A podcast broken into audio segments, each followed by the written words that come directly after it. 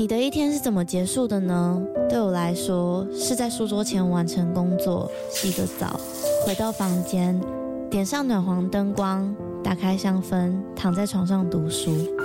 这时候有个可以稳定支撑身体的床垫真的很重要。德国 Emma Hybrid 独立筒床垫陪伴了我好几个夜晚，习惯侧睡的我起床也不再感觉到腰酸背痛。而且还有一点很重要的是，在换了床垫之后，我们家的狗狗半夜在旁边动来动去，我也都没有被吵醒过。德国 Emma 是欧洲销量第一，获得超过七十五项国际奖项的床垫品牌。现在他们在官网有母亲节的优惠，还可以使用我的折扣码 Lily 八八八再打九折。那如果你买了不喜欢怎么办？放心，他们有提供十年保固、一百天的免费试睡服务。大家好好睡吧，晚安。To take your call. Please leave a message after the tone.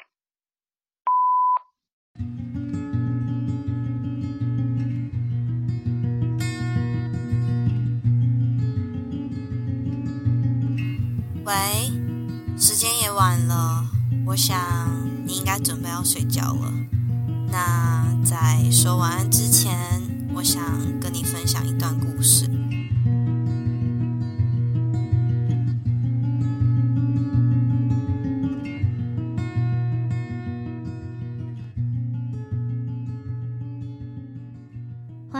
在说晚安之前，他说犯罪陪你入睡的新企划。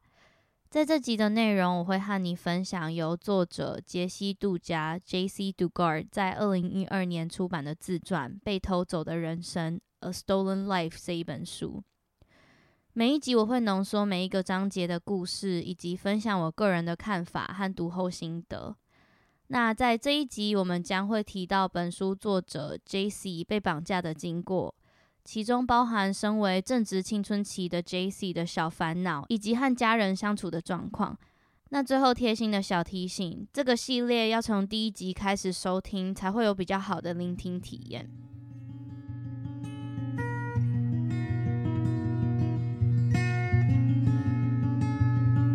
A Stolen Life by J.C. Dugard. The Taking. 这一章的命名叫做《The Taking》绑架。那当时翻开这一章的第一页，准备要开始阅读的我，当时就算我对 J.C. 的案件已经有大致上的了解，但我还是一直抱持着很忐忑的心情去阅读。这一章的一开始，J.C. 用了他再也平凡不过的日常作为开端。就像是他赖床找东西找到快迟到，或是挑了一件自己喜欢的衣服穿去上学等等等等的小琐事。那这也让我回想起我的读书时光。这边给海外的听众一个概念：台湾在高中以前是属于学区制的，所以我读的国小和国中走路的话，大概只需要五到十分钟左右。就算是高中，也只需要搭公车一下下就到了，其实也不远。所以我求学成长一路的过程中，基本上都是压线上学的。那 J.C. 呢？他其实也是，他在这平凡不过的一天，比预期的时间再更早起了。那在起床之后，他躺在床上等妈妈上班前到他的房间和他亲吻道别。不过他怎么等都没有等到妈妈，他等到的是妈妈出门的大门关门声。接着他的闹钟响起。他又赖床了大约五分钟后才起床。起床后，他花了一段时间找他前一天在市集买的戒指，但是他没有找到。他也发现他上学就快要迟到了，所以就赶快帮自己准备早餐和午餐。在出门前，他和人不知道在哪里，但是一定在家里的继父 Carl 说一声他要去上学了，他就出门了。在他出门之后，还是很平凡的。他看见他们家养的猫咪 Monkey 在前阳台晒太阳，那他也喂了猫咪吃早餐。从这个章节阅读的过程中，我感觉 J.C. 是一个很爱动物的人，因为他会做的所有事情和我爱动物的朋友们一模一样。他会把小猫、小狗、小动物的名字和特性都记得非常清楚。那也不外乎他在书里面写作的方式，你也可以感觉得出来。他在书里说，他们家的猫咪 Monkey 是一个男生，而且是一只无尾猫。那除此之外，他们家的宠物除了猫咪 Monkey 以外，还有一只叫做 Boxy 的黑白色相间迷你兔。他说 Boxy 喜欢吃葡萄和冰棒，所以我想大家听到这里，应该也跟我一样，觉得他平常应该是有细心的在和小动物们互动，才能在书里面把他们的特征都写得一清二楚。那另外还有一个题外话是，这本书整本阅读完的过程，我有发现，呃，这本书有蛮多时刻都是围绕在小动物身上的，无论是快乐的时刻，或是悲伤、恐惧的时刻。比如说，在 J.C. 被囚禁的这十八年内，他有蛮多章节会提到这几年内陪伴他的不同只猫咪，而且就算他身边没有动物，他还是会去回想以前和动物相处的美好时光。另外一点是，Jesse 在写作的过程中有一个习惯，他会把宠物的命名原因解释得很清楚。像他说，他们家的猫咪 Monkey 本来应该要叫做蓝宝石 Sapphire。但是因为他的继父 Carl 不喜欢这个名字，觉得这个名字听起来很白痴，所以就叫他 Monkey。那 Jesse 也是跟着叫着叫着，最后也觉得诶 Monkey 好像蛮适合他的，就习惯了。那除了 Monkey 跟 Boxy 以外，在这个章节里面还有一只叫做 Ninja 的狗狗。Ninja 是常常陪 Jesse 一起走路上学的狗狗。那还有一点可以知道，Jesse 真的真的真的很喜欢小动物。Jesse 在这一章里面写到，他很常和妈妈在睡前吵着说，很想要一只属于自己的，而且会陪他上下课的狗狗。他也常常在睡前躺在妈妈的脚上，当妈妈在折衣服的时候，他要一直讲说自己想要养狗，甚至他讲到妈妈会觉得很烦，而且已经是无感情的在拒绝他了。他会说不要，不行，不可以。那因为我成长的过程中，我也是非常想要养狗的。我们家目前还没有养过一只属于自己的狗。那成长的过程中，我甚至还有从公园里面偷偷抱小狗回家，然后被妈妈抓到。那基本上也是常常跟我爸妈说：“我想要养狗，不行；我想要养狗，不行；我想要养狗，不行。”那 Jesse 在这个再也平凡不过的日子里面，除了有提到妈妈，还有他的继父 Carl，他生活中的宠物们，以及他同父异母的妹妹以外，他在这个章节也举了很多例子给读者，让读者知道他其实和他的继父 Carl 相处的并不是很融洽。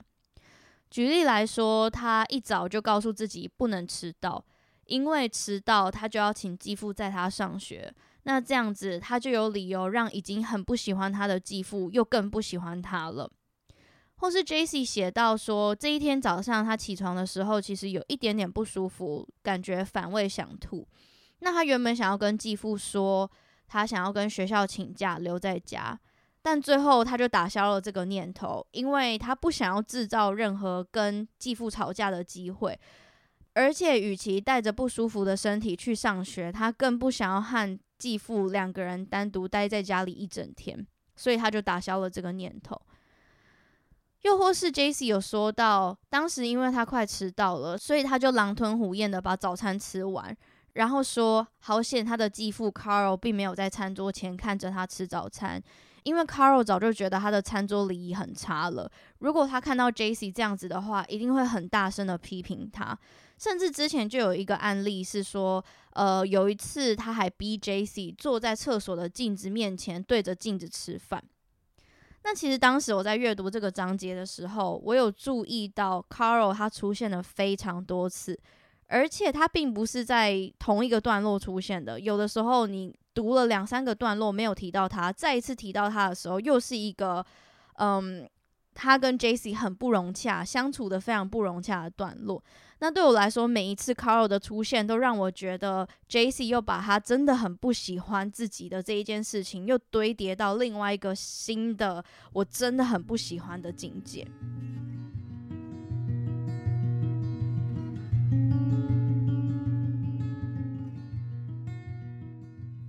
接着，在 Jesse 跟 Carl 说要出门，在他走出位于山脚下的家门之后，他要往山坡上走，走到校车站去搭校车上学。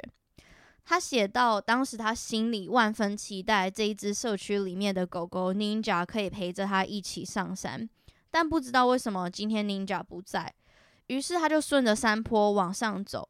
那走着走着，他心里就跟普遍这个年纪的孩子一样，在做着白日梦。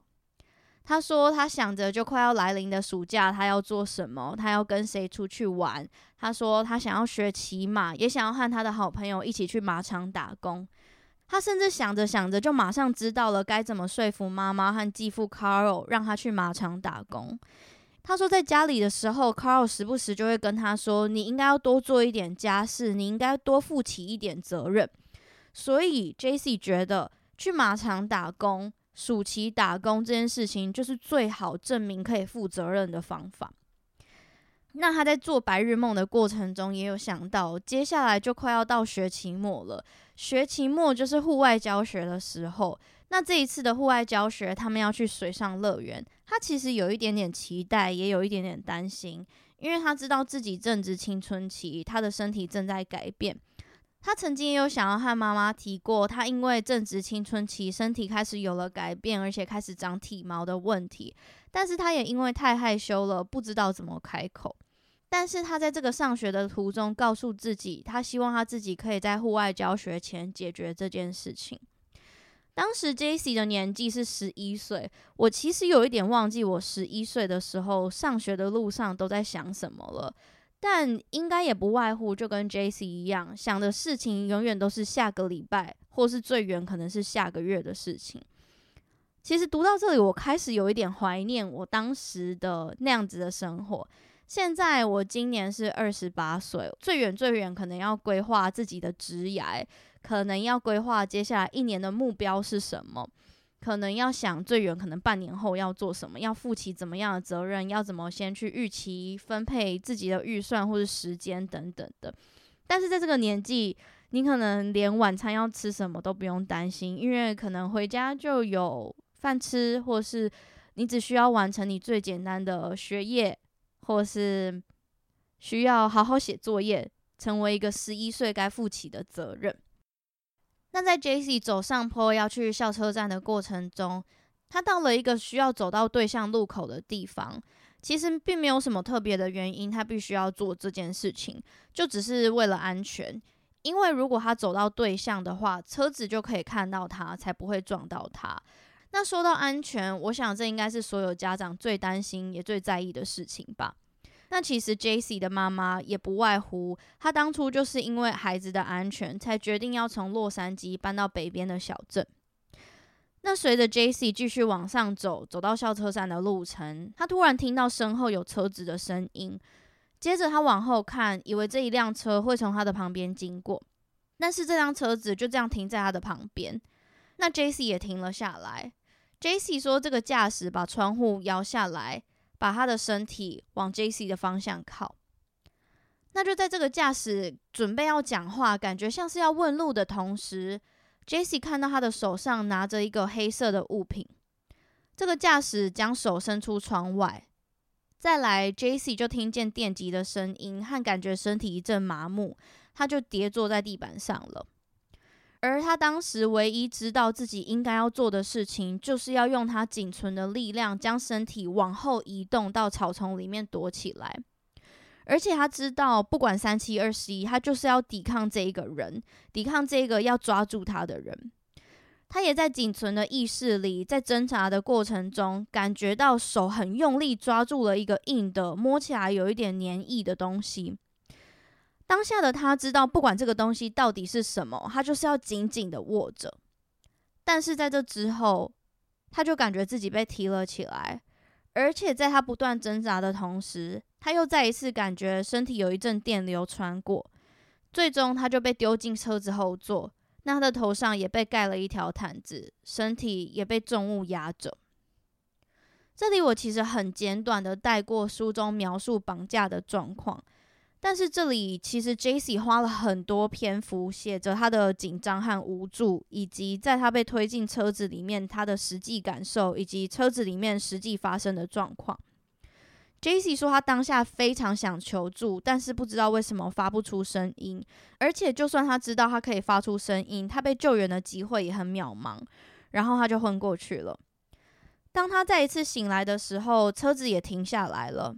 他说他隐约可以听到一些声音，然后当他头上的毯子被拿下来了之后，他感觉原本跟他一起坐在后座的人正坐在前座。他说他虽然看不到这个人的脸，但这个人看起来个子不大，所以他当下就马上推测她是个女人。接着，Jaycee 说他感觉好像尖叫了很久很久，所以他感到非常口渴，但他根本不记得自己有尖叫过。当时他很快就被递了一杯水。他说他当下非常非常非常感谢这一杯水，以及递给他水的这个绑架他的人。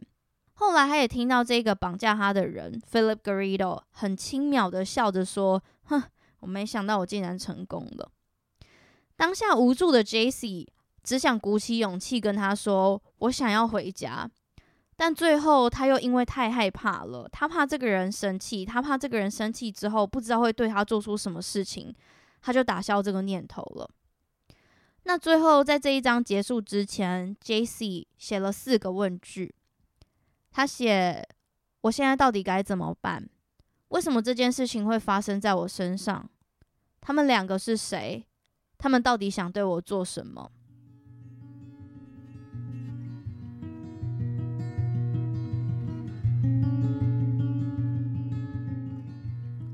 以上是 The Taking 绑架这一章节的大纲。那其实当时对于阅读这一章的我来说，这个章节的命名是绑架，势必在阅读的当下，我就知道前面再也平凡不过的生活都不是重点。因为这一章的命名叫做绑架，所以我们必定会阅读到绑架的过程。那其实实际上在读后半章的时候，我有好几次都必须要反复的去阅读某一段，尤其是那一段，J C 的妈妈因为安全，所以告诉他你一定要穿越马路到对向，这样子车子才不会撞到你的下一段，就马上接到了 J C 被绑架的过程。当时完全没有心理准备的我，读到这里让我觉得啊，一切都来得太快。甚至是因为他来的太快，前后段的这个反差会让我觉得，无论是 J C 刻意安排的桥段，或是实际上真的是这样子这么突然的发生这样子的状况，我是没有准备好，也没有预期的。而且其实 J C 在陈述自己被绑架的过程中非常的详细，他在书中把他被绑架的时候的触觉、视觉、听觉都写得非常清楚。在这里，我鼓励大家，如果想要更了解这一本书的细节的话，可以看看网络上还有没有贩售二手书。因为其实晚安系列的概念是分享我的读后心得，而不是阅读整本书的内容给大家听。那另外，我想要 highlight 的其中一点是，Jace 在文字里面写下和妈妈的互动。刚刚我有说到，当 Jace 提到继父 Carl 的时候，在他的文字里面，我感觉。都是层层叠加的讨厌嘛，但是在 J C 文字里的妈妈，在我的眼里，感觉她是一个非常甜甜的、调皮的、有一点任性的小女孩，而且可以读得出来，她是很隐喻的在写着她跟妈妈之间的那一段非常紧密的关系。这也让我想到我跟我妈妈之间的相处过程。其实我们家的感情也是非常紧密的，但是曾几何时，我再也不把躺在妈妈的脚上，妈妈在折衣服，在做家事，我在跟她撒娇这个过程当成我们两个之间的母女时光。曾几何时，我认为对妈妈好就是带她去外面吃个好吃的，请她吃一顿饭，可是非常少提到自己的事情。我我甚至会去反思说，什么时候我觉得跟妈妈讲自己工作的状况啊，或是跟朋友之间相处啊，或是私人的事情，是一个啊你听不懂啦的过程了。这也让我检讨了一下自己，也让我想要改变一下自己跟妈妈相处的方式。什么时候我长大了，我改变了，但改变的是我，并不是妈妈。她会不会其实？也很想念我在他的房间，躺在他的床上，跟他撒娇，跟他漫不经心、漫无目的的乱聊。这是我读完这一章的读后心得，也是我自己一个小小小小的体悟，跟你们分享。那在节目结束之前，来到这一章的反思 （reflection）。那反思这个桥段是 J.C. 在每一章的后面会独立出的另外一个篇幅，会以当时他在写书的那个时间轴去评论以前发生的事情的一个过程。那在这一章的反思 reflection，J.C. 说，在他经过十八年过后回到现实世界以后。他说，他发现自己常常会收集松果，也就是英文说的 pine cone。大家可以知道是，呃，有的时候在圣诞树上面我们会看到的一个像球状的，摸起来有一点刺刺的一个小植物。他除了会自己收集松果以外，他也会要求朋友，如果有出国玩或是去其他州玩的时候，带着外地的松果回来送他。那最后，在他回归社会一段时间，在他和他的咨商师讨论的过程中，他终于解开了这个多年以来会收集松果的这个秘密。因为其实松果就是他在被绑架、在失去自由之前手上握着的那一个硬硬的、摸起来感觉有点黏黏、有黏液的东西。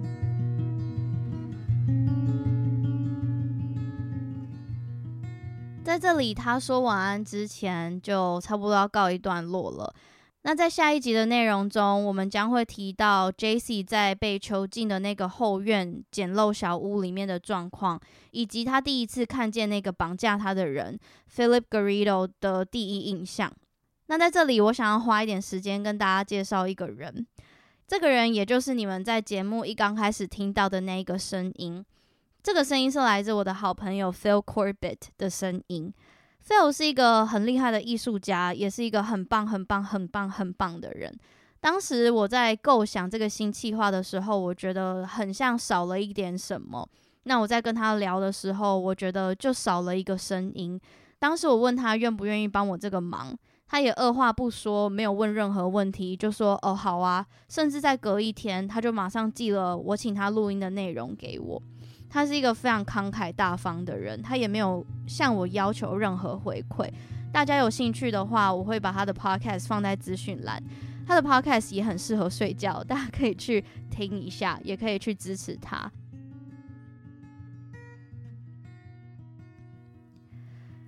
那在节目的最后，我们要进行一个非常例行的公式，也就是在这里和你说声晚安。Have a good night and sleep tight.